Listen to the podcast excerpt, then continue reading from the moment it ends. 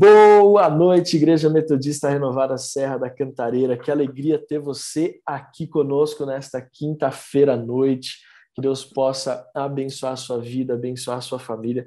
Essa quinta online é mais do que especial no terceiro episódio da série Chamados. Nós temos dois convidados aqui que dispensam apresentações, não somente na nossa igreja, mas no reino dos céus também. São mais do que conhecidos e nós, como igreja, somos muito privilegiados. Então, eu quero que você aproveite ao máximo essa quinta online de hoje, que você desfrute, que você prepare o melhor lugar aí na sua casa, que você convide a sua célula, vai mandando o link dessa transmissão do YouTube para a sua célula, para a sua família, para o pessoal que faz parte da nossa igreja, que você talvez não esteja vendo aqui compartilhar no chat, mas que nós possamos aproveitar esse tempo maravilhoso em nome de Jesus. Lembrando, Quinta Online é nosso culto semanal da Metodista Renovada na Serra da Cantareira, onde nós trazemos a palavra de Deus para o nosso cotidiano, onde nós apresentamos o reino de Deus para que você possa colocá-lo em prática aonde você for. Amém? Então, eu quero iniciar esta quinta online poderosa, porque eu estou na maior expectativa de apresentar os nossos convidados de hoje, embora você já saiba quem são, mas eu quero apresentá-los com as devidas honras. Mas antes disso, vamos fechar os nossos olhos, vamos orar ao Senhor. Amém. Pai, muito obrigado. Muito obrigado por esta noite de quinta-feira. Muito obrigado porque estamos encerrando o mês de julho, um mês tão abençoado, um mês tão cheio da tua presença, da tua glória, o mês que inicia o segundo semestre do ano e nós temos a certeza que esse segundo semestre de 2021 será maravilhoso, um tempo novo de restauração para as nossas vidas.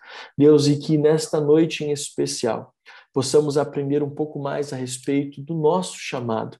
Para que fomos chamados e como é, como é importante termos a clareza do nosso papel na terra, na nossa família, no trabalho onde nós executamos as nossas tarefas, na igreja. Deus, que o Senhor fale poderosamente aos nossos corações. Deus, nós damos liberdade, Espírito Santo de Deus, ministre nas nossas vidas, ministre sobre as nossas vidas, Pai. Eu abençoo cada família conectada conosco, entregamos esse tempo nas tuas mãos, em nome de Jesus. Amém. Se você puder, aplauda ao Senhor aí na sua casa, que você possa celebrar Jesus junto conosco. Aperte os cintos, porque eu quero convidar para estar conosco pastor Felipe Costa, marido da Jéssica, o pai do Davi, um homem de Deus que eu falo para ele, tem uma, é um pregador da palavra, um mestre da palavra, assim como o pai dele tem honrado o legado da família. E uma inspiração, vejo Deus na vida dele. E você também, que já conhece ele, é apaixonado pelo pastor Felipe. Aplauda o Senhor pela vida do pastor Felipe que está conosco, você que está na sua casa aí.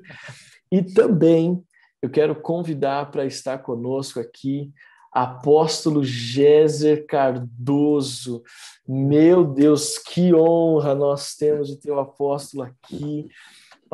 o apóstolo Géser, pastor da Missão Evangélica Shekinah, é, também pastoreando conosco na Metodista Renovada, não é mesmo, apóstolo? Só falta o salário, como o senhor fala, né?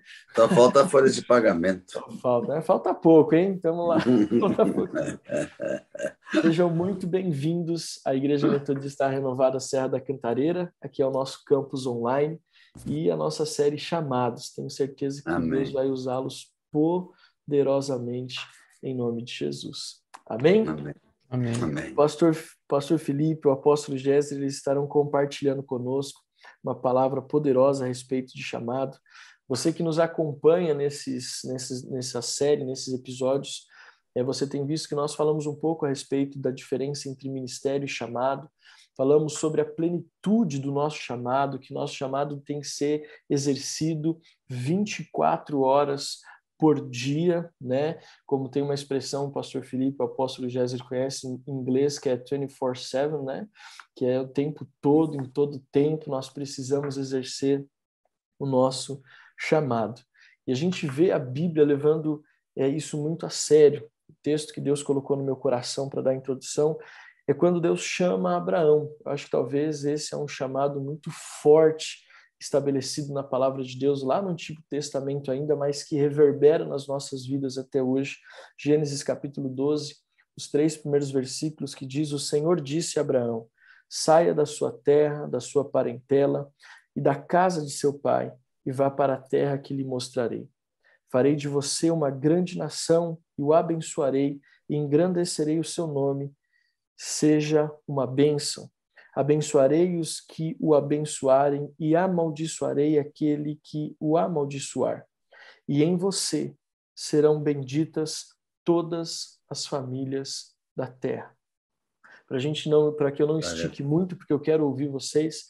Eu acho interessante porque o chamado é algo que não diz respeito somente a nós, mas é algo que alcança as gerações futuras. O chamado de Deus para Abraão alcança a nossa vida, porque essa promessa de em ti serão benditas todas as famílias da terra, ela transcende gerações, ela ultrapassa gerações do Antigo Testamento para o Novo Testamento até a volta de Cristo. Nós somos frutos e reflexos da, da aceitação de Abraão, nesse caso aqui de Abraão, ao chamado de Deus para ser pai de uma grande nação. E eu queria muito ouvir de vocês, Pastor Felipe, Apóstolo Géser, qual é a visão que vocês têm de chamado? E é interessante porque nós temos aqui um jovem pastor que, apesar da idade, é um pastoreia com tanta excelência, serve com tanta excelência, e o apóstolo Géser, que é um pastor conhecido no Brasil, fora do país, que alcança as nações com um ministério consolidado, milhares e milhares de pessoas já alcançadas pelas sete semanas de libertação da Shekinah.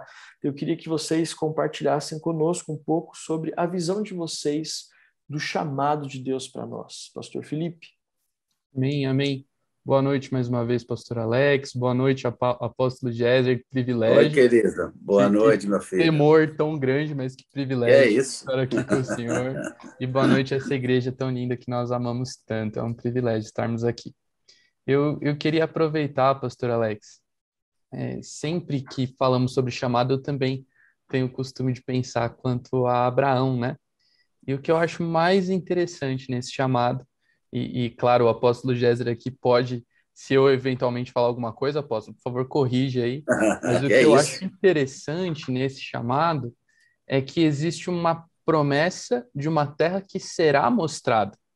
Abraão, ainda Abraão, na verdade, ele sai para a terra que Deus mostrará. É, é um verbo futuro, a terra que eu te mostrarei.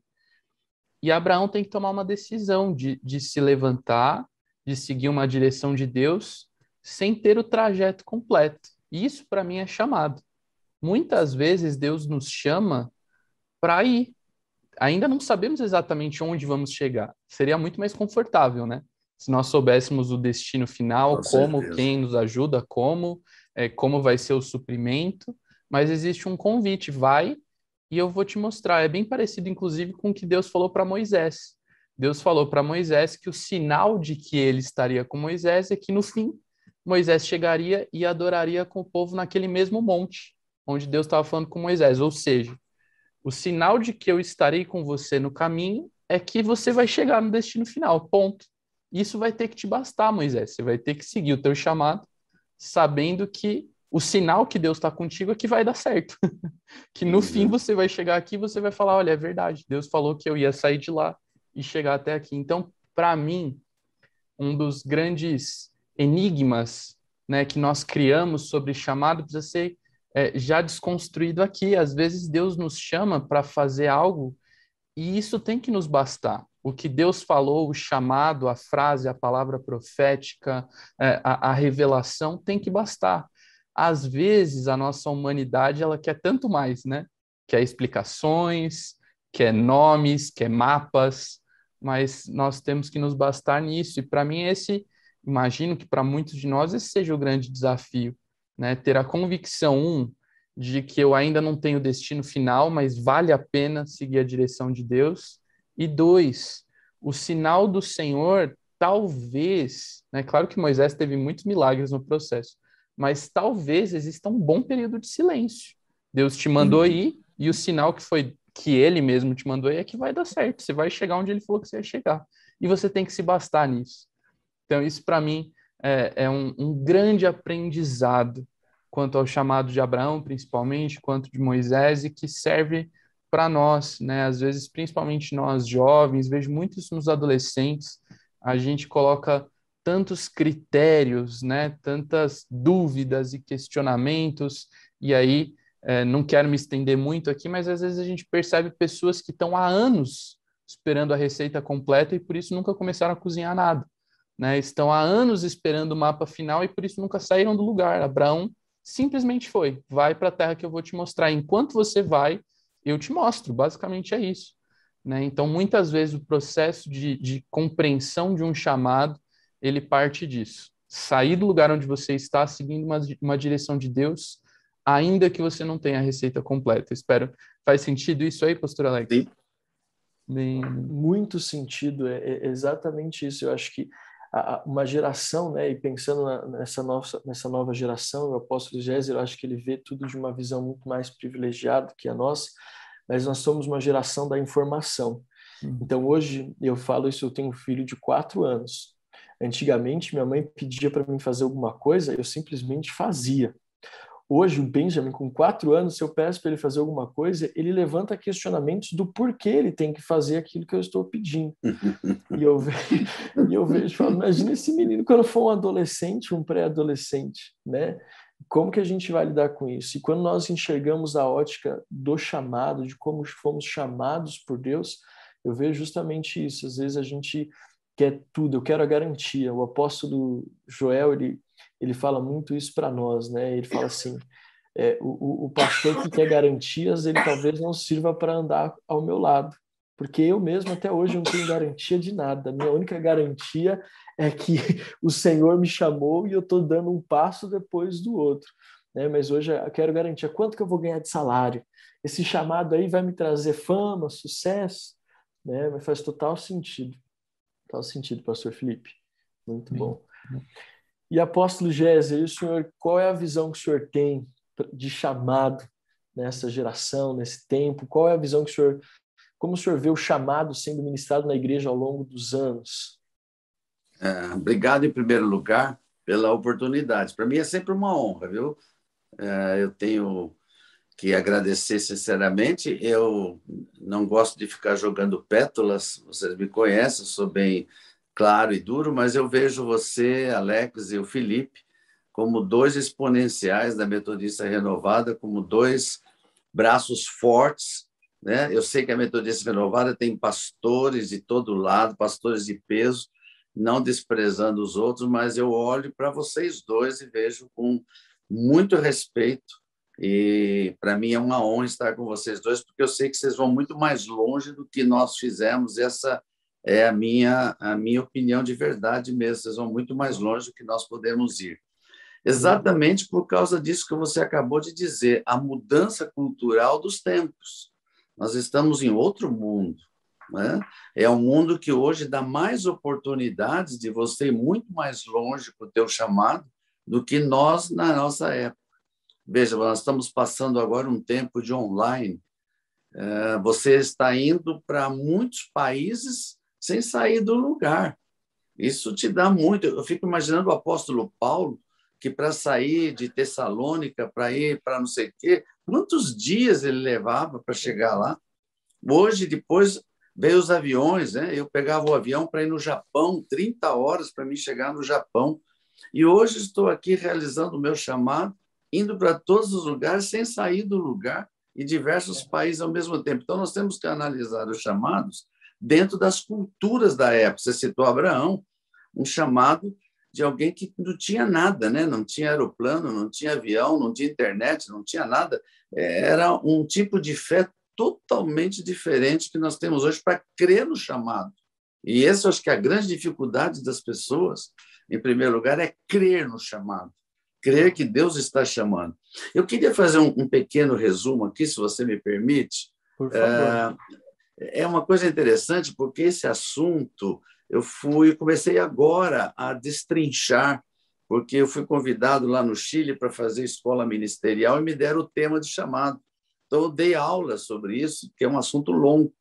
Mas eu quero só te dar umas pinceladas e, quem sabe, deixar aí um gostinho para você e o, e o Felipe correr atrás disso. Mas eu comecei a estudar o chamado e descobri que nós vamos muito para o particular hoje. As pessoas querem saber qual que é o meu chamado, o que, que eu faço? É, eu vou ter um cargo, eu vou ter um título, eu vou ser apóstolo, eu vou ser pastor, eu vou ser diácono, eu vou ser líder disso. As pessoas se focam muito nos títulos ligados ao chamado. Mas eu descobri que o chamado vem antes de Abraão. O chamado vem quando Deus criou Adão. Quando Deus criou o homem, ele deu um chamado para o homem. Ele disse para o homem: Eu vou te abençoar, você vai multiplicar, você vai encher a terra e você vai dominar. Ele deu um chamado para o homem. O homem não foi criado para ser uma pessoa por acaso, um bonequinho bonito, encher a terra de pessoas. Não, ele tem um chamado de Deus para essa terra. E esse chamado, em primeiro lugar, ele chegou a Adão e falou assim: agora você vai trabalhar no jardim. O primeiro chamado de Deus é trabalho. Deus falou: você tem que trabalhar. Esse é o chamado da criação. Uau. E Deus não mudou isso. As pessoas podem dizer, mas hoje a igreja, Jesus, eu estou tentando fazer um resumo muito rápido. Jesus vontade, não veio quebrar. Jesus não veio quebrar esse chamado da criação. Jesus chegou e trabalhou, ainda disse assim: O meu pai trabalha até agora e eu trabalho também. E ele disse mais: o reino de Deus só entra com esforço, com aqueles que trabalham. Então, o, o chamado de todo mundo, de todo mundo, em primeiro lugar, é trabalhar. Em alguma coisa você tem que trabalhar. Esse é o teu chamado número um. Lógico que esse chamado foi sendo acrescentado. Né? Bem rapidamente, Deus achou que o homem sozinho não ia completar o chamado dele, então ele deu uma mulher para ele. E aí vem o chamado do casamento. O casamento não foi feito simplesmente para o homem e a mulher se satisfazer, ter filhos, não. Foi para que juntos atendessem o chamado de Deus de trabalho. E isso é uma realidade. O que, que mudou para hoje? O pecado. Quando o pecado entrou, o chamado não mudou. Adão, você vai continuar trabalhando, só que agora é com sacrifício. Agora você vai suar o rosto. Agora você vai né, suar para comer teu pão. Vai continuar. Você vai continuar casando? Sim. Você vai casar depois do pecado. Só que o casamento depois do pecado é aquela confusão toda, é divórcio, é isso, é aquilo e tudo mais. Aí Jesus vem, aleluia. Né? Olha, olha o resumo que eu estou fazendo, já estou chegando em Jesus. Jesus chega e traz não mudanças no chamado. O chamado do trabalho, Jesus mostrou que tem que continuar. Todo mundo tem que trabalhar. Jesus mostrou que o casamento tem que continuar só que de uma maneira diferente. Ele disse assim: eu posso, entrando no casamento de vocês, sendo a terceira dobra, mudar aquilo que o pecado desvirtuou no casamento da criação. E veio assim. E aí Jesus traz um novo chamado, e aí que entramos entre nós agora. Jesus começa o ministério dizendo: arrependei-vos, porque é chegado o reino de Deus. E eu descubro, então, que quando eu, eu aceito Jesus como Senhor da minha vida, e qualquer um que esteja me ouvindo agora, que já tem Jesus, o seu primeiro chamado não é quebrar o da criação, você precisa trabalhar. Segundo, você tem que ter um lar, uma família. E terceiro, você tem que levar essa mensagem que você recebeu de arrependimento. Porque se as pessoas não se arrependerem, eles não conseguem trabalhar como Deus queria, com alegria, com frutos, com frutos, com sustento, não vão ter um casamento abençoado, não vão ter santidade. Então Jesus veio restaurar o chamado da criação e acrescentou um chamado, ou seja, não é mais ele que vai fazer, é eu, você, Alex, é você, Felipe, é os membros da sua igreja que vão trazer agora arrependimento do povo, para o povo agora poder trabalhar, casar e fazer a obra de Deus com santidade, não mais por causa do pecado, porque em Jesus nós temos a graça. E esse é o caminho do chamado hoje, na minha opinião. É muito mais do que ficar pensando: o que, que eu vou fazer? Você é apóstolo? Você é pastor? Você é presbítero? Não. O que, que Deus quer de cada um de nós? Esse é o primeiro ponto que eu queria trazer para vocês. Meu Deus, depois eu acho que acho que podíamos orar e encerrar essa noite. Brincadeiras à parte, mas que visão! Eu, eu gostei, apóstolo, é, porque muitas vezes as pessoas elas confundem um chamado com algo particular. Eu achei essa essa colocação algo assim formidável, né? Porque isso tem mostrado na verdade, revelado a condição humana dos nossos dias, né? Aquilo que é benéfico para mim. E o chamado, Jesus mesmo ele diz, né, já avançando, eu não vim para ser servido, eu vim para servir. E o chamado, ele nos leva e nos impulsiona ao corpo, é, não só ao corpo, mas nos leva além do corpo. Quando Jesus diz lá em Lucas, né, eu vim para buscar e salvar o que se havia perdido. Jesus ali ele está deixando muito claro que também eu vejo também Jesus esse texto de Lucas 19:10, ele deixando muito claro o que é o uhum. chamado dele. Eu vim para buscar e salvar o que se havia perdido. Isso envolve trabalho, isso envolve arrependimento, isso envolve pagar um preço. E eu vejo também nos nossos dias que existe uma confusão. A igreja às vezes não consegue compartilhar muito bem com seus membros sobre chamado, ensinar os seus membros sobre chamado. Ainda fica uma confusão. Ah, eu sou chamado para cantar. Eu sou chamado. É, confunde isso. Não sei se isso está fazendo sentido e se vocês Sim. também concordam com o que eu falo, mas hoje Sim. parece que a igreja não ministra sobre a essência do chamado para fora, mas ela hum acaba deixando na entrelinha que chamado eu canto, eu, eu toco, eu cuido de criança, eu cuido do audiovisual, eu prego a palavra, e a gente entende né, que chamado é muito mais do que isso. É, eu queria que vocês compartilhassem um pouco sobre essa confusão e qual a importância da igreja ministrar sobre chamado nos dias de hoje. Eu, eu começo então? Fique à vontade. Depois eu quero ver aí a, o que o apóstolo Géser vai colocar. Estou curioso já, vontade de aprender anotando tudo aqui. Bom, é, o que eu penso quanto a isso, há algum tempo atrás eu, eu acabei ministrando sobre esse tema e eu coloquei, não sei se vai caber aqui bem, mas eu espero que possa servir. Eu coloquei é, alguns pilares que servem para testificar, ao meu ver, servem para testificar uh, e trazer clareza quanto ao tema chamado. E os três pilares são necessidade, disponibilidade e, por fim, capacidade. O que, que eu quero dizer com isso? Eu, eu percebo, né, e aí é, puxo a culpa para mim, para minha geração, é, eu percebo que às vezes a gente gourmetiza demais o chamado. Então, quando a gente toca nesse tema, existem pessoas que estão nessa de, ah, eu, eu ainda estou entendendo qual é o meu chamado, logo eu estou aqui parado, aguardando. E é interessante porque não, esse não é o padrão bíblico, inclusive nem Jesus. Jesus passou 30 anos se preparando para exercer um propósito, mas não é que Jesus ficou 30 anos plantado no mesmo lugar, sem fazer nada, sem produzir nada, sem crescer. A Bíblia diz que ele ia crescendo estatura em graça diante de Deus, diante dos homens. E, e, e me entristece quando eu vejo, por exemplo, necessidades no corpo. Posso continuando? Por favor. Quando eu vejo necessidades no corpo, no reino, na igreja. E, e assim, é, para mim, a testificação mais básica de um chamado é, é isso: existe uma necessidade, ponto.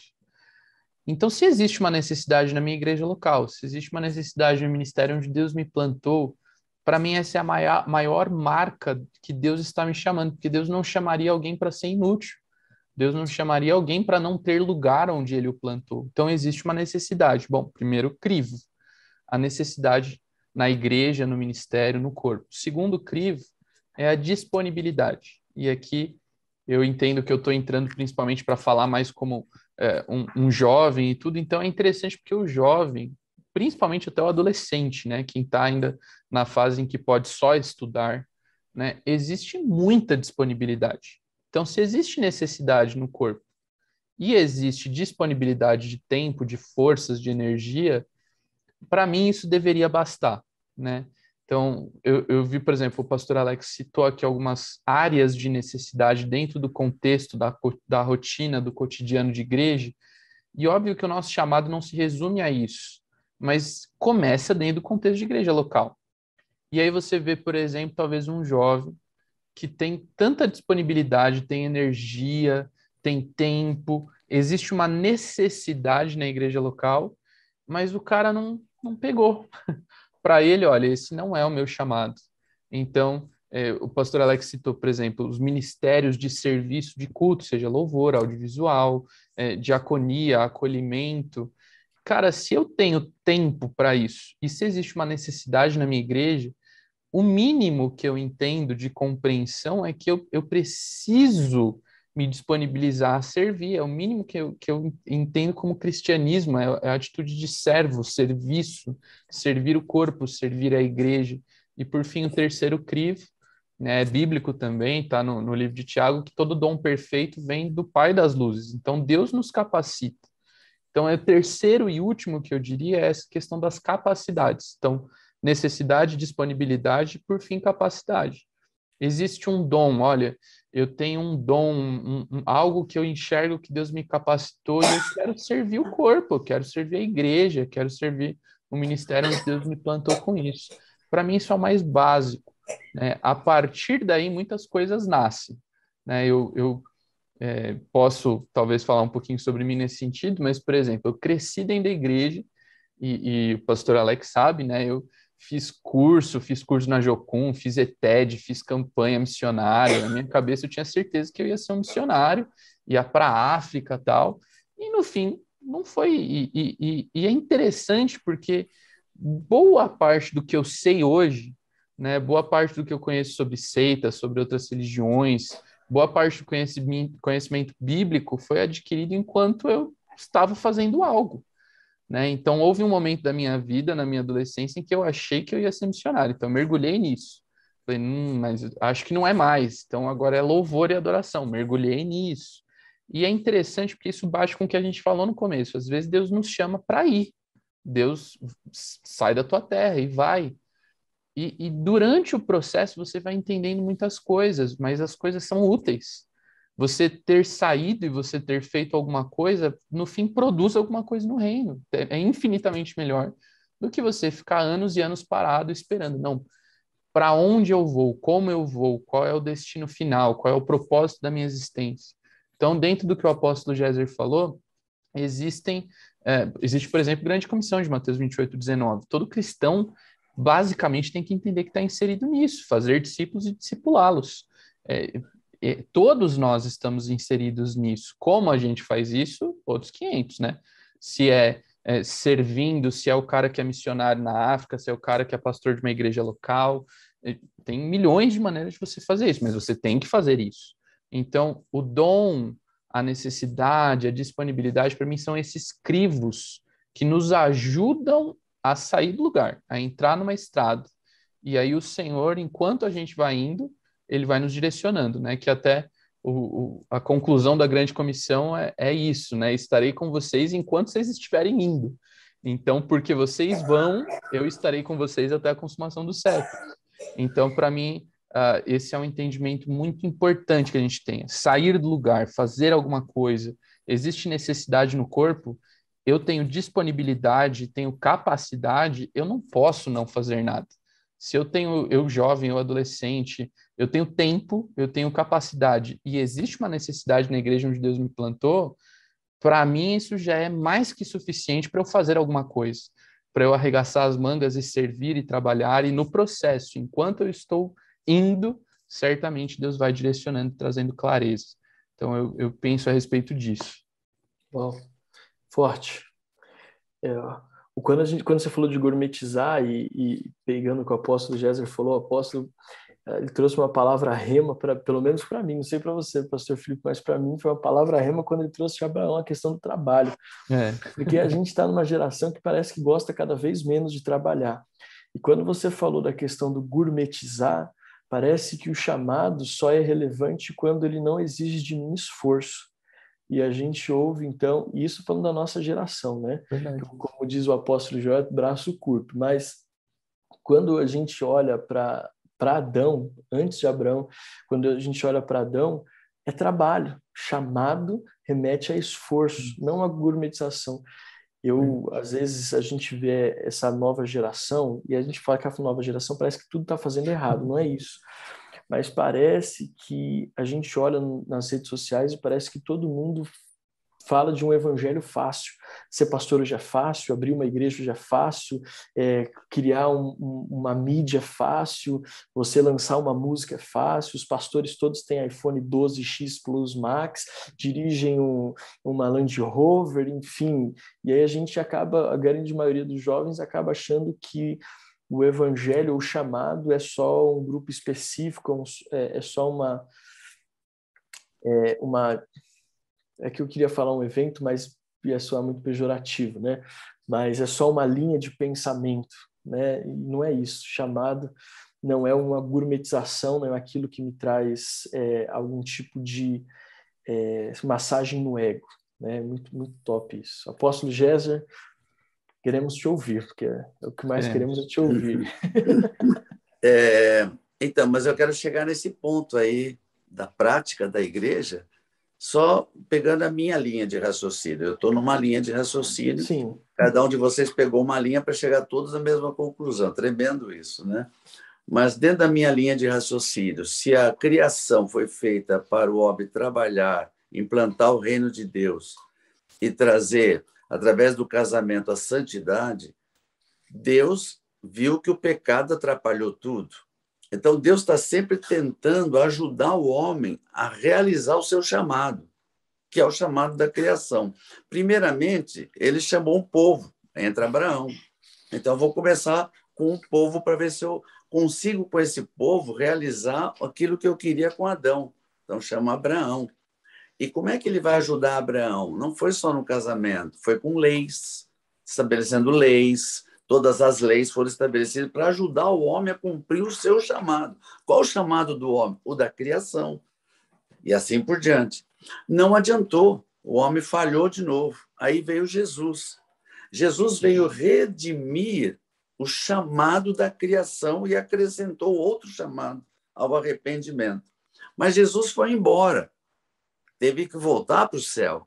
Então, Jesus organizou, através do Espírito Santo, a igreja, para que a igreja, através de um conjunto de princípios, ajude o homem que tem Jesus e faz parte da igreja a cumprir o seu chamado. Então aí entra o quê?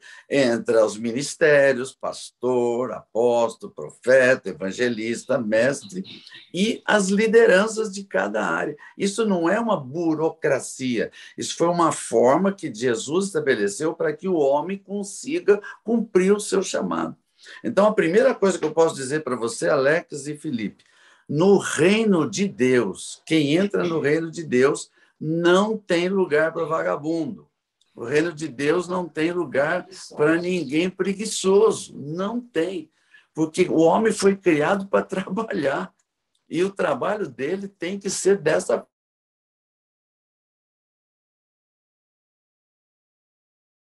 Acho que Estamos tendo um, um o apóstolo Géser está, está conosco?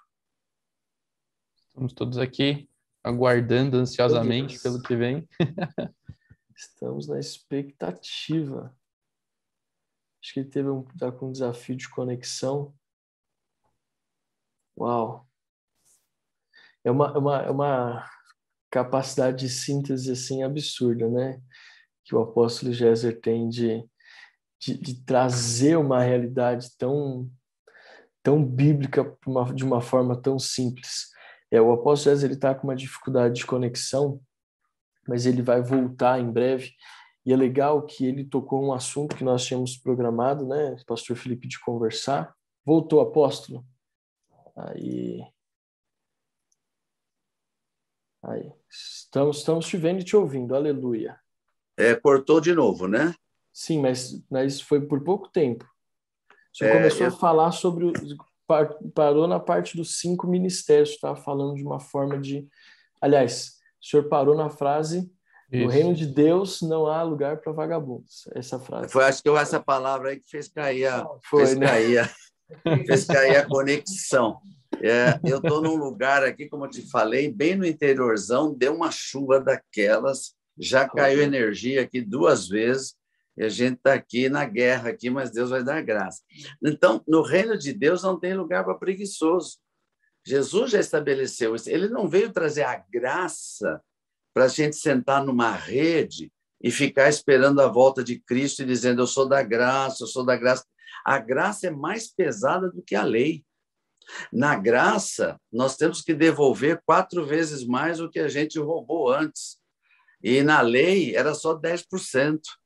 Então a graça é muito mais pesada e só tem uma maneira de cumprir chamado.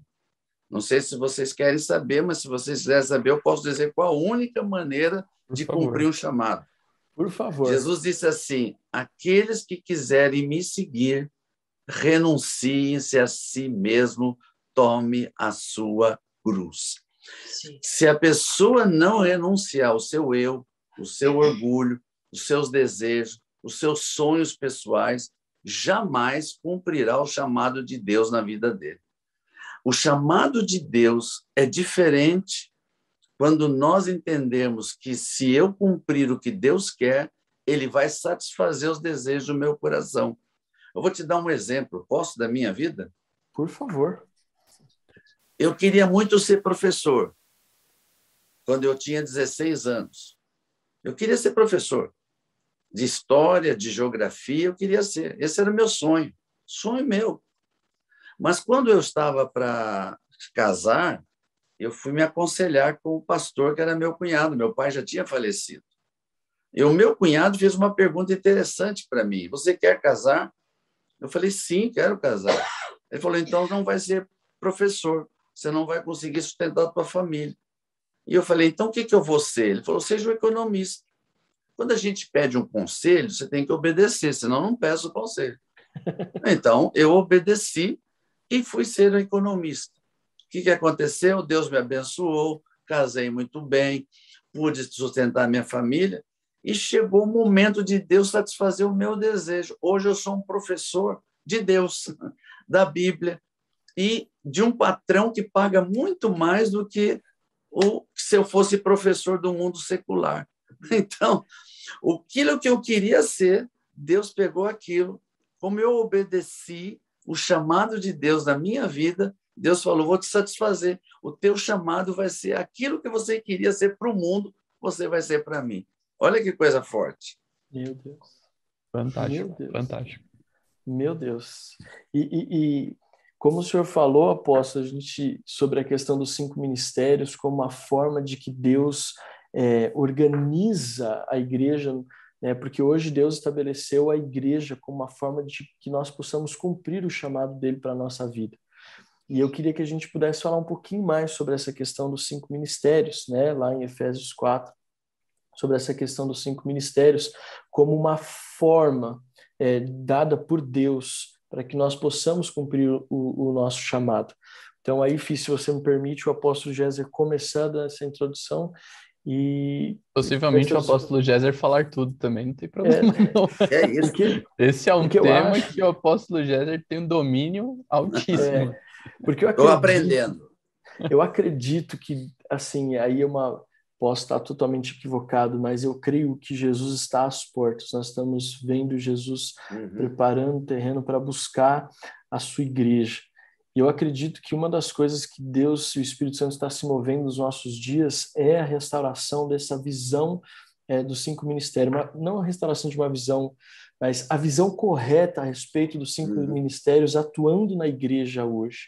Né? Porque a gente ficou muito restrito eh, por toda a questão da história da igreja, desde Constantino, enfim, não vamos voltar lá atrás tanto, mas ficou muito restrita, ficou muito fechada a visão dos cinco ministérios e pouco compreendida eh, de uma forma bíblica clara essa visão dos cinco ministérios. Então, o que o senhor poderia falar mais sobre isso na questão do chamado também, né, para o cumprimento Ok. do chamado?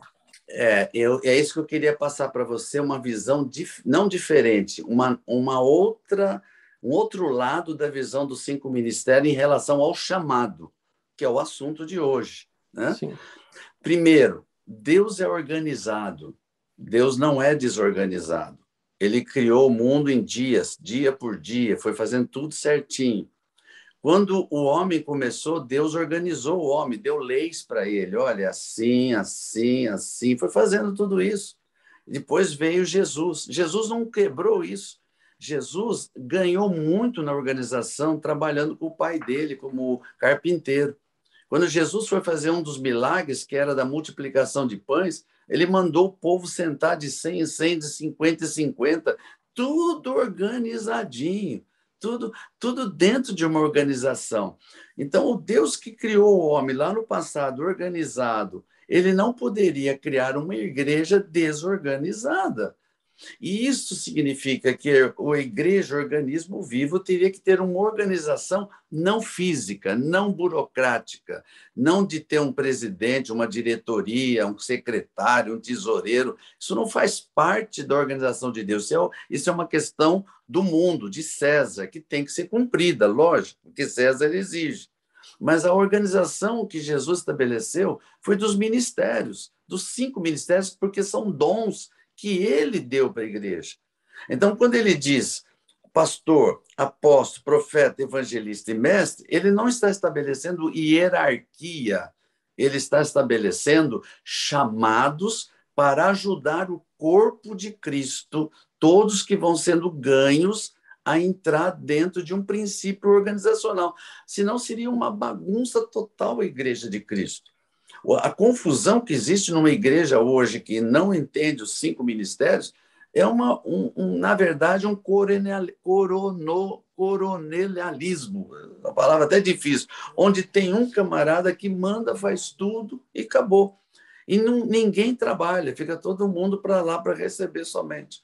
Mas uma igreja que tem cinco ministérios, todo mundo trabalha, todos. Então, em cima dos cinco ministérios, você vai estabelecer, por exemplo, para os evangelistas, as células, que é um lugar de ganhar vidas. É ali que você vai descobrir os grandes evangelistas. Aí ganha-se vidas, aí você vai descobrir o pastor, que é aquele que vai pastorear a célula. Tem que ter um, alguém para pastorear a célula, mas tem alguém para ensinar. Precisa ensinar, porque o camarada chega, não tem nada, ele não sabe nada da Bíblia. Quem vai ensinar? O mestre. E aí entra quem? O profeta, porque ele vem cheio de coisas do mundo, costumes do mundo, cheio de carrapicho. Aí vem o profeta e põe em linha todo mundo, traz libertação, traz cura, traz não sei o quê. E aí vem o apóstolo e pega tudo isso e diz: gente, agora vamos ganhar o reino, vamos ampliar o reino, vamos abrir mais igreja, vamos ampliar o espaço, vamos fazer missões. Essa é a função de cada um. E todo mundo tem trabalho, todo mundo. E aí, todo mundo se junta um dia para louvar a Deus. Poxa, vamos louvar a Deus. Tem que ter uma estrutura, vai cada um fazer o que quer, não. Aí tem o líder de louvor, aí tem o líder não sei do que, tem os diáconos. Deus é super organizado. Estabeleceu uma igreja organismo vivo. Então, eu tenho que saber qual é a minha parte. Me perdoe aqui se eu vou falar algo que talvez seja diferente, me perdoe. Imagina. Eu não creio que eu tenho que saber qual é o meu chamado. O meu chamado eu já sei qual é. Eu tenho que trabalhar, eu tenho que ter uma família abençoada, tenho que viver em santidade, tenho que estar arrependido e tenho que levar outras pessoas a entrar no reino de Deus. Esse é o meu chamado. Meu. Como que eu vou exercer o chamado? Eu posso ser um apóstolo, posso ser um profeta, posso ser um líder de louvor, posso ser um pastor de igreja, posso ser um diácono, posso ser um zelador. Eu vou exercer o, o chamado que é de todo mundo igual. Meu Deus. Amém. Isso é o que eu penso. Meu Deus. Eu... Meu Deus. É, é, é, Pastor Felipe, por favor, pode. eu sabia que você ia fazer isso. Eu concordo, eu assino embaixo. Não, mas é- é- isso que o apóstolo Géser falou é sempre tão coerente, né, apóstolo? Obrigado. Mas isso faz, isso faz muito sentido para nós, né? É, é, a gente já começou, o apóstolo começou construindo essa linha de que a gente individualiza demais, às vezes, o chamado, a gente traz algumas coisas que não, não é o princípio bíblico daquilo. Então, existe um chamado para nós como igreja. Igreja de Cristo tem um propósito. E, e nós, como cristãos, nós carregamos um chamado básico para todos nós, um propósito. Como exercemos isso, é, não quer dizer que o nosso chamado é diferente, mas Isso. nós temos estratégias, dons, aptidões, capacidades. Então, o mestre ele tem uma capacidade de ensino que, naturalmente, talvez um pastor não tenha. E é interessante, eu sei que não é o nosso pró- propósito discutir isso aqui, mas é, ao decorrer da história da igreja, né, o apóstolo Jesus teria todo um domínio para falar sobre isso, mas ao decorrer da história da igreja, a titularidade se misturou um pouco com o ministério. Né? Então, por exemplo, o pastor, enquanto líder de uma igreja local, inclusive até a gente falou um pouco da parte secular do negócio, a igreja, Aham. enquanto instituição, ela precisa ter alguém que assina como seu pastor. É interessante porque eu, eu, eu imagino que vocês também, eu conheço pastores de igrejas que são muito mais mestres, que são muito mais Sim. profetas, que, Uhum. que como o nosso apóstolo, o apóstolo Joel, mas é, a, na- a título de ata tá lá, pastor titular. Então, Sim. o título, muitas vezes, ele não vai corroborar com ah, o ministério dentro do princípio de Efésios. Mas nós fluímos, a gente tem que ter esse cuidado, porque senão, um, é, dentro da célula, precisa ter um pastor, como o apóstolo falou, precisa ter alguém que ame cuidar. Pastor te- gosta do cheiro de ovelha, gosta é, de, de tirar as perebas da ovelha, de limpar. E isso, às vezes, por exemplo, para um profeta é papum, né? Não tem que falar, falou, falou, agora deixa a ovelha ali refletir sobre o seu pecado. E o pastor tá lá, não, vamos virar a noite com a ovelha. Então, não é todo líder de célula que vai ter um título de pastor, né? Ali- Aliás, a enorme maioria não vai ter. E, e embora a função dele seja pastorear. Então, é, a gente, eu penso só, né, se cabe acrescentar algo, é, a gente ter esse zelo, né? Nós, enquanto geração, nós crescemos dentro de um princípio de titularidade. A gente espera título, a gente espera cargo, Isso. e a Bíblia não ensina isso, a Bíblia não diz isso, né? Então, é, nós precisamos ter esse zelo só de não ah, complicar o que é muito simples. O que o apóstolo explicou aqui sobre cinco ministérios, tem gente, e, e eu me incluo nisso, demorei anos para entender isso. Então, tantos de nós estamos há anos conhecendo, aprendendo, e a gente complica o que é simples. Então, os cinco ministérios são isso, e inclusive é o que a Bíblia diz, eles têm o propósito de servir a igreja. Então, isso mais uma vez para que, quebrar a gourmetização do chamado, né? O, o pastor que quer ser pastor porque ah, é, o- pelas redes sociais, o que ele acha que é o pastoreio que ele vê nas redes sociais e que não tem nada a ver com o pastoreio real. Né? Então, o propósito dos ministérios é o serviço, servir. É, e, e- e serviço é trabalho. Então, os Uhum. cinco ministérios, para mim, são um lembrete disso. Tem trabalho para todos nós. Na casa do nosso Pai, no reino de Deus, tem trabalho para todo mundo. Então, nós precisamos ter essa compreensão, né? com ou sem título, que é nosso papel, arregaçar as mangas e, e ir para serviço mesmo. Tremendo, tremendo. Glória a Deus. Uau!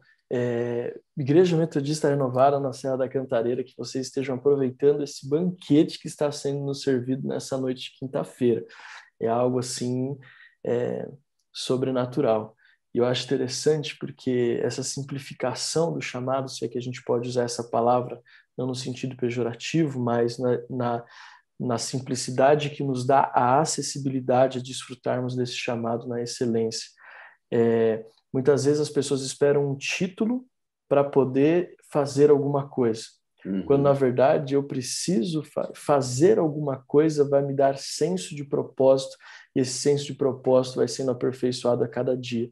Enquanto vocês estavam falando, eu lembrei do apóstolo Joel, porque eu vejo a, a vida dele como um testemunho nesse sentido, porque é, hoje ele carrega esta unção apostólica, não somente o título, mas o ministério apostólico, e ele exerce o chamado dele por meio do ministério apostólico hoje, mas há anos atrás nós víamos ele exercendo o ministério, o chamado dele por meio do ministério pastoral. E, e aí, assim, cabe enxergar que quando nós nos dispomos a cumprir um chamado que é universal, que é de trabalhar, que é de cuidar é, da família, que é de levar o arrependimento, eu vejo que o próprio Espírito de Deus vai aperfeiçoando em nós o ministério, vai aperfeiçoando em nós a forma como nós exercemos o nosso chamado. E eu olhei para a vida do apóstolo Joel e eu percebi muito isso, porque ele tem uma, uma, uma unção pastoral também fluindo dentro dele. Mas Forte. o fato dele cumprir e exercer o chamado o levou também a enxergar o reino de uma perspectiva diferente. Mas Sim. a forma, a, a visão dele do que ele tem que fazer sempre foi a mesma. Agora, a forma como ele faz tem sido aperfeiçoada ao longo dos anos. Eu tenho visto isso. Sim. Não sei se eu tô assim viajei demais, mas o apóstolo Géser como tio, acho que pode falar também sobre isso. O pastor Felipe está sempre junto com ele, assim como eu também. Eu vejo isso, né? O, o, o para não perder o fio da meada, o, filho, o pastor Felipe tocou num assunto aí que é importante. Esse assunto, Alex, é um assunto muito complexo e amplo. Sim. Daria para a gente fazer isso aqui uma, um, um, seminário de, de meses aí, tão amplo que é o assunto. Eu estou dando uma pincelada. Mas tudo está baseado em princípios. Nós não podemos esquecer princípios. O que o, o, o Felipe me deu a, o start aí Jesus estabeleceu um princípio. Qual é o princípio que ele estabeleceu? Dai a César o que é de César e a Deus o que é de Deus. Ele não está falando de dinheiro somente, ele está falando de um princípio. Então, uma igreja, para se organizar no mundo hoje, ela tem que entender que César exige coisas. Então, eu tenho alguém responsável pela igreja, que se chama de pastor, porque é o título que o mundo dá não significa que ele é um pastor. Tem muitos pastores de igreja que têm um título de pastor, assinam, mas não são, não tem uma unção pastoral. Talvez a unção dele é aquilo que você falou, às vezes ele é um mestre somente, mas ele tem que assinar como pastor por causa de César. E aí que o povo faz confusão. Então, quando ele entra na igreja, ele fala: opa, tem títulos aqui, ó, eu quero ser isso, eu quero ser aquilo. Não, a gente não quer ser nada. Nós já temos um chamado trabalhar, santidade e crescer o reino e aumentar o reino. Esse é o chamado básico, não tem chamado. Agora, eu vou me organizar. Como? Vou saber de Deus a minha capacitação para exercer o meu chamado. Qual é? Ah, puxa, eu gosto de ensinar. Eu, eu, nossa, eu vibro quando ensino. Eu prefiro ensinar do que ficar pregando. Claro, já definiu. Eu vou usar o dom de mestre que Jesus deu para que eu possa exercer o chamado global. E a última coisa que eu queria falar para vocês é que Jesus não deu a igreja para os apóstolos, profetas, pastores e mestres. É o contrário, ele deu os apóstolos, profetas, evangelistas para a igreja. Verdade. Então ninguém é dono da igreja. Dono é aquele que pagou o preço da cruz do Calvário. Esse é o dono. Todos nós somos trabalhadores. Cada um vai exercer uma função. Os termos são muito esquisitos, né? A gente tem hora que usa um termo da confusão, mas todos nós temos uma função no reino. Eu tenho uma função apostólica, você tem uma função pastoral. E, ao mesmo tempo, você tem um trabalho burocrático que você tem a exercer, porque César exige isso. Ponto final. Vamos separar as coisas e vamos ganhar o reino de Deus de uma forma tremenda, trabalhando. Amém, amém. amém. Uau! Agora, do apóstolo Joel, eu conheço ele desde o nascimento, né? E, e eu sei como que foi. E aí vem a questão gera- generacional ou geracional, dependendo se é espanhol ou português, né? Eu me confundo muito nessa palavra no espanhol. Mas ele ele pegou um trabalho que eu até consegui para ele na ocasião muito bom profissional. Um trabalho excelente, onde ele tinha toda a possibilidade de ser um cara rico, é, ter tudo certinho. Não que ele não seja rico, porque ele é rico, mas no sentido humano. Mas o, aquela chama que Abraão passou, o legado de Abraão, que o pai dele era o Abraão da época, passou um legado para o- o Isaac, que era ele. Ele tinha aquele chamado. E aquilo gritou mais forte no coração dele do que o mundo secular. Foi quando ele preferiu entregar tudo que tinha do mundo, tudo que era possível do mundo, para chamar, para ir exercer o chamado que ele já tinha. Ele trabalhava, ele queria casar, ele vivia numa vida possivelmente ruim por causa da situação, mas agora ele entrou no chamado real. Trabalhar normalmente, casar e viver uma vida de santidade. Aí Deus pega ele, fala: já que você entrou no chamado, vou te dar uma tarefa. e a tarefa é organizar um ministério que vai se chamar Metodista Renovada. E você vai exercer ali o pastorado, o profético, e, isso vai crescendo. Não é de uma. Não é assim, hoje eu sou pastor, amanhã eu sou apóstolo. Não é assim. Existe todo um caminhar, uma renúncia, pagar o preço, crescer, conhecer, até chegar à estatura que Deus quer de cada um de nós. Então, tem pessoas que chegam para mim, Alex, em seminários, eu só vou contar isso rapidinho. É, chega em um seminário, você está ministrando aquela unção, me vê assim, 30 anos de ministério, chega para mim jovens, né? talvez como vocês, que nunca foram nada na vida, e fala, ô oh, apóstolo, põe a mão na minha cabeça e, e passa essa unção para mim. Eu falo, vai trabalhar, vagabundo. Que é isso? Eu paguei 30 anos para chegar onde eu cheguei, subi escada, renunciei isso, renunciei aquilo, eu tentei obedecer a Deus, eu, quando eu falhava, me arrependi. E você que nunca fez nada, já quer chegar lá em cima? Não é assim. Então, essa é a vida do Joel. Pagou um preço, foi subindo, foi subindo. E você lembra que ele rejeitou o título de apóstolo, porque para ele não interessava título, ele, ele não queria unção apostólica por causa de título, mas ele só entendeu que precisava do título quando ele entendeu que não era título mais, que era uma unção que ele já exercia. Então, essa é a diferença. Amém? Esse, esse aperfeiçoar. Gente, eu quero agradecer demais vocês por terem participado conosco. Nós, da Igreja Metodista Renovada Cantareira, falo por todos nós que estamos conectados aqui nessa noite, somos muito gratos. A nossa, a nossa visão de chamado, embora seja um tema muito complexo, né, um tema que, assim, daria dias e Bastante. dias de seminário.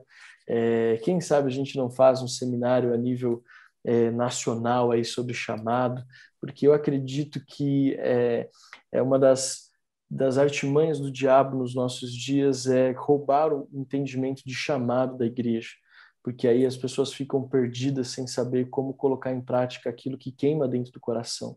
Porque eu também sinto, apóstolo, que muitas pessoas têm esse, esse coração queimando, mas uhum. elas não sabem o que fazer com isso. Por uhum. isso a importância de uma noite como essa. Muito obrigado a vocês. Só encerrar dizendo o que o apóstolo Géser falou, Deus é, nos levantou, a igreja é o propósito final, Efésios capítulo 4, versículo 12, com vistas ao aperfeiçoamento dos santos para o desempenho do seu serviço para a edificação do corpo de Cristo. Esse, aí. Esse é o objetivo. Né? Esse aí. Não é o, o, o chamado não tem fim é, em si mesmo, mas ele tem o propósito de aperfeiçoar o corpo de Cristo, que nós possamos vê-lo, que a Igreja Metodista Renovada Serra da Cantareira possa viver o seu chamado com sabedoria, com unção e disposta a trabalhar. Então, apóstolo Géser, o senhor poderia orar por nós e Sim. nos abençoar encerrando essa noite tão poderosa em nome de Jesus? Amém. Em primeiro lugar, posso te agradecer por essa oportunidade que você está dando. Eu sei que partiu do seu coração e a honra de estar do lado do Felipe. Eu tenho uma admiração muito grande por você. Estou sendo bastante sincero do meu coração, admiração que eu tenho por você e pelo Felipe, de verdade, viu? A gente tem um amor muito carinho muito grande por vocês. E quem sabe um dia, né, serei convidado para ministrar na Cantareira, quem sabe um dia, né? Meu Deus, olha, apóstolo, apóstolo. E, ó, e tem outra coisa, viu, Felipe? Lá o culto é de manhã, se não me engano, né? De É. manhã. Então, você já pensou, você termina o culto e o pastor Alex te leva para comer naqueles restaurantes ali Então, da curte o Cantareira? Meu lá na da Deus, do Cantareira, olha só. Meu Apóstolo, Deus então. Então, nós vamos já, assim que nós terminarmos aqui, a gente vai marcar essa data aí para que o senhor possa estar conosco. Eu faço questão de levá-lo no restaurante com a apóstola Mari Cleide, no restaurante top ali na Serra da Cantareira, viu? Pode ter certeza disso. Mas a gente é feliz, viu? Fica tranquilo. O reino de Deus não é lugar para lugar, não é velório. O reino de Deus é reino de alegria, de felicidade. Amém, amém. Amém? Vamos orar. Pai, te damos graças por essa noite. Em primeiro lugar, Pai, queremos declarar que só o Senhor é Deus e que não há outro Deus além do Senhor.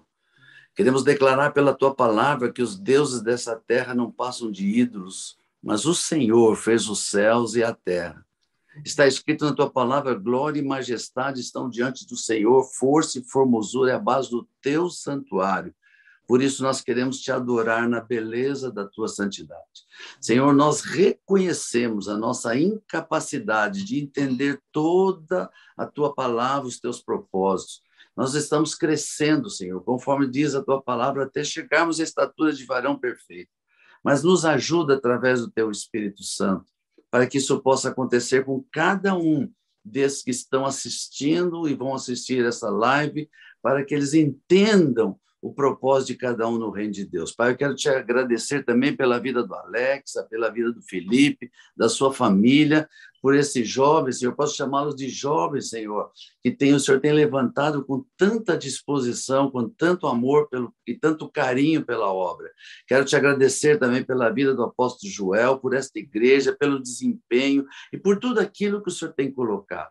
Senhor, que a gente entenda aquilo que o Senhor quer para cada um de nós, que a gente entre no seu chamado verdadeiro e cada um de nós exerça a sua função no reino para crescer o reino de Deus. Eu quero declarar sobre a cantareira, como já declarei, um lugar onde muitos milagres ainda acontecerão, onde haverá uma expansão muito grande para o reino de Deus, para aquele lugar, se transformará ali num lugar de milagres. Senhor, dá esse entendimento aos teus filhos e que nunca entre orgulho no coração deles, para que todos saibam que ali quem opera o Senhor, o Senhor Todo-Poderoso. Abençoa a vida do Alex, do Felipe, sua família, todos os seus filhos, a próxima geração, em nome de Jesus. Amém.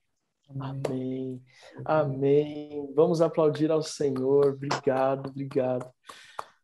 Deus abençoe vocês. Pastor Felipe, um grande abraço para a Jéssica, para o Davi. Nós amamos vocês demais. Obrigado pelo seu tempo, pela sua disponibilidade. Sei que tem tantos desafios, Tadel, Vigília, Célula, mas obrigado. Meu Deus. Tamo junto, tamo junto sempre. Obrigado, pastor Alex. Obrigado, apóstolo Jézer. Que honra, que privilégio, viu? Glória a Deus. Glória a Obrigado. Deus. Deus. Nos sentimos honrados. O apóstolo Géser, um abraço para a apóstola Maricleide. Amém. Deus te abençoe nesse tempo de descanso aí, nessa terra apostólica, nova terra apostólica É. do Brasil. Nova E Canaã. que nós chamamos e quero aproveitar aqui que o apóstolo Géser está. Nós estamos, como Igreja Metodista Renovada Serra da Cantareira, organizando o grupo para participar desse retorno das sete semanas, eh, das sete semanas da Shekinah, de libertação, de cura, no presencial, né, apóstolo? Dia 16 de agosto, nós, o apóstolo. Géser vai retornar com as sete semanas presencial. Nós, como Igreja Metodista Renovada Serra da Cantareira, estaremos ocupando algumas das vagas que estão disponíveis ali para recebermos de Deus. Viu? Então fica aqui já o recado, os avisos, Amém. em nome de Jesus. Nós vamos usar que, o, o, o software que você nos cedeu para fazer a inscrição. Vai ser a primeira experiência com inscrição online. E eu estou um pouco preocupado porque nós estabelecemos 300 vagas só. E até ontem, nos- nem chegou o mês de agosto, nós já estamos com 160 pessoas inscritas. Mas Deus vai nos dar graça de, de não deixar passar do número de 300. Mas obrigado, viu, querido? Deus abençoe. Juntos. Deus abençoe. Vamos aqui então encerrar. Que Deus possa abençoar. Eu vou aproveitar para tirar uma fotinha, então vamos dar um sorriso aí para a gente antes de desligar aqui. Um, dois, três. Amém. Gente, Deus abençoe em nome de Jesus. Amém, querido. Boa noite para vocês. Muito Vocês obrigado. também. Oi. Obrigado. Tchau. Fica com Deus. Boa noite, Tchau. apóstolo. Boa noite, Boa apóstolo. noite, queridos. Deus abençoe, filho. Que alegria estarmos juntos, conectados. Espero que você tenha aproveitado ao máximo essa quinta online de hoje, esse terceiro episódio da série Chamados. Eu estou aqui exultando de alegria. E eu e a Adriana queremos que você possa aproveitar essa série e que você já possa colocar em prática o que nós recebemos por meio do pastor Felipe, do apóstolo Géser. Querido, que você possa colocar em prática isso se possível, assista novamente, ouça o podcast depois dessa quinta online. Você que está aliançado conosco. Às vezes a gente, que nem o pastor Felipe disse, gourmetiza demais o nosso chamado. E nós precisamos colocar em prática o que o apóstolo Géser nos ensinou. Chamado é trabalho, chamado é família, chamado é santidade e chamado é levar outros ao arrependimento. Que nós possamos usar os nossos dons e talentos para colocar em prática o nosso chamado. E nós, como renovada cantareira, só iremos avançar e cumprir a palavra profética que o apóstolo Jesus liberou, se nós colocarmos em prática essa palavra. Amém? Então eu quero encerrar aqui com duas coisas ainda. Primeiro, os nossos avisos. Lembrando você que domingo agora, primeiro domingo do mês de agosto, é dia de ceia. Primeiro de agosto, primeiro domingo de agosto também, é dia de ceia. Dê preferência para estar conosco no culto presencial. Nós estamos com boa parte da igreja já imunizada, pelo menos com a primeira dose, para não dizer quase 90% da igreja já imunizada. Os nossos cultos de celebração estão sendo ainda mantendo tudo o que é necessário de higiene, de distanciamento, e nós estamos preparando um ambiente seguro para você e a sua família. Então, se possível, faça um esforço nesse domingo de ceia para estar conosco às 10 horas da manhã. Se alguma razão você ainda não pode estar, ou por distância, ou por alguma questão de enfermidade que você ainda não sente seguro, não tem problema. Prepare a sua mesa e a, os elementos da ceia na sua casa e celebre conosco no segundo culto de celebração da nossa igreja às 17 horas aqui no nosso canal do YouTube. Então, domingo agora, 10 da manhã, culto presencial e ceia, 17 horas, culto online e ceia. E você sabe que todo mês que inicia, inicia também uma nova série de mensagens, uma nova identidade visual para a nossa igreja. Então, prepare-se, porque algo de Deus virá para esse final de semana. Lembrando também que ainda temos células acontecendo nesse final de semana, no sábado. Se você é dessa célula, engaja, envolva-se, não perca a oportunidade de cumprir o seu chamado dentro da célula. Amém? Todos os dias, de segunda a sexta-feira, amanhã ainda tem a nossa live, onde a Sandra vai falar sobre sonhos, todos os dias às seis horas no nosso Instagram, arroba Renovada Cantareira. Quero lembrar você também que nós estamos na nossa noite de clamor, todos os dias, das 22h30 às 23 um tempo de oração. E esse é de domingo a domingo, faça chuva ou faça sol, final de semana ou feriado, não importa, estamos todos juntos. Amém? Eu quero encerrar também é, dando para você o privilégio de dizimar e ofertar. Eu quero só trazer à memória o texto de Gênesis capítulo 12, que nós lemos aqui no começo, versículo 1, 2 e 3, quando Deus chama Abrão. E é interessante porque ele diz: saia da tua terra, da tua parentela e da casa de seu pai e vá para o lugar que eu te mostrarei. Quando Deus chama Abraão, Abraão, Abraão, Deus tira Abraão da sua zona de conforto, da casa, da parentela e da cidade. Deus tira Abraão da sua zona de conforto.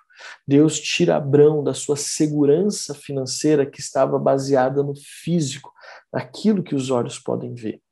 E quando nós falamos de vida financeira, muitos de nós estamos firmando os nossos pés apenas em um sistema humano, quando na verdade a bênção sobre a nossa vida financeira não está no sistema humano. O sistema humano é uma das ferramentas que Deus usa para prosperar a igreja. Mas a bênção vem de Deus, não do sistema humano. Então, quando Deus chama Abraão, Deus está falando, Abraão, eu serei o seu sustento. Confia a mim o seu sustento e você verá a prosperidade. Eu te abençoarei. Querido, como que nós colocamos em prática isso nos nossos dias de hoje? Quando nós confiamos ao Senhor os nossos recursos financeiros. Nós estamos dizendo, Deus, eu sei que o sistema financeiro é uma forma de me abençoar, mas quem me abençoa é o Senhor. Então eu entrego meu dízimo e minha oferta. Isso é uma forma de demonstrar ao Senhor que eu reconheço que o Senhor está me chamando e que a minha segurança está em Ti. Então, nós não poderíamos encerrar essa quinta online sem que você pudesse contribuir. Aqui na tela você vê as formas como você pode contribuir, mesmo à distância, mesmo online. O QR Code com o nosso Pix, é só você apontar a câmera do seu celular com o banco para esse Pix e você faz a sua transferência no valor que o Espírito Santo tocar no teu coração. Você que vai dizimar, dizime, possa, pode fazer por transferência direta, as contas estão aqui também, mas que Deus possa te abençoar. Eu declaro toda sorte de bem sobre a sua vida financeira. Eu te abençoo. Eu declaro que você viverá o melhor de Deus na vida financeira, em nome do Pai, do Filho e do Espírito Santo de Deus. Que Deus te dê uma boa noite. Hoje estendemos bastante, mas valeu a pena. Foi quase uma conferência com dois homens de Deus maravilhosos e ungidos. Então, eu vejo você na quinta online da semana que vem, falando de quinta online, e vejo você também na, nas nossas atividades, seja no online ou seja no presencial. Eu te amo em Jesus, te amo muito. Você que está conosco pela primeira vez, sinta-se em casa. Deus te abençoe.